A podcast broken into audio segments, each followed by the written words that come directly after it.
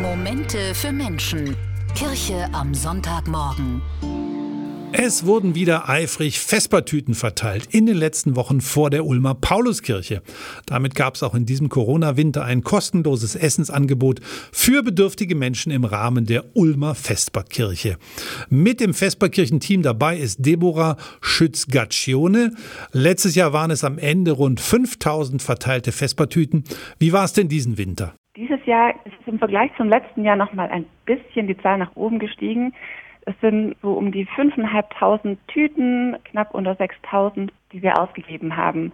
Das ist einerseits natürlich schön, dass die Aktion so angenommen wird und zum anderen auch mit einem traurigen Gefühl verbunden, dass einige Menschen in unserer Gesellschaft auch darauf angewiesen sind. Wie viel Kontakt, wie viel Begegnung war denn bei so einer Corona-Vesperkirche überhaupt möglich? Tatsächlich ist es vor der Kirche eine Situation, wo die Tüten nur über die Tische herausgegeben werden und die Leute auch gebeten werden, relativ zügig weiterzugehen. Und gleichzeitig versuchen wir auch immer wieder mit Abstand auch für ein Gespräch da zu sein. Da entsteht auch immer wieder ein Lächeln, wenn man sich wieder sieht. Jetzt geht die Tütenaktion zwar heute zu Ende, aber die Ulmer Vesperkirche startet durch mit einem neuen Angebot. Vesperkirche Plus nennt sich das Ganze. Was steckt dahinter? Die Vesperkirche Plus entwickelt Angebote, um den Gedanke der Vesperkirche nochmal deutlich spürbar zu machen übers Jahr. Es gibt Armut und Einsamkeit in unserer Gesellschaft und wir brauchen Begegnungsorte, um genau dem zu begegnen. Es soll also das ganze Jahr über Angebote geben für einsame und bedürftige Menschen.